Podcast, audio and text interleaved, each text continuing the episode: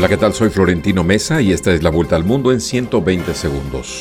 Las autoridades ucranianas ordenaron la evacuación obligatoria de casi 12.000 civiles de 37 ciudades y poblados en la región oriental de Kharkiv en donde se reporta que las fuerzas rusas realizan un esfuerzo coordinado para penetrar el frente de batalla. Los líderes de la Comunidad Económica de Estados de África Occidental ordenaron activar la fuerza de reserva del bloque para una posible intervención destinada a restablecer el orden constitucional en Níger.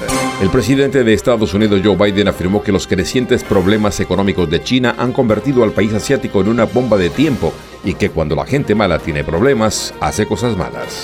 A 53 se elevó el número de personas fallecidas por el incendio forestal activo que está afectando Hawái y particularmente al pueblo de Lahaina, ubicado en la isla de Maui. El equipo del fiscal especial Jack Smith pidió a una corte que fije el 2 de enero como fecha para iniciar el juicio al expresidente estadounidense Donald Trump en el caso en el que se le acusa de conspirar para anular su derrota electoral en 2020. El flujo migratorio irregular desde Centroamérica, especialmente de Guatemala y Honduras, hacia Estados Unidos, ha aumentado en los últimos meses, reportó el Departamento de Seguridad estadounidense.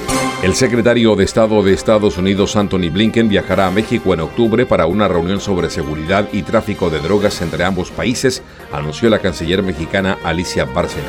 Los aspirantes a la candidatura presidencial del opositor Frente Amplio por México coincidieron en su propuesta de reformar el poder político, crear un gobierno de coalición y contrarrestar problemas como la violencia, la impunidad y la falta de un sistema de salud pública integral.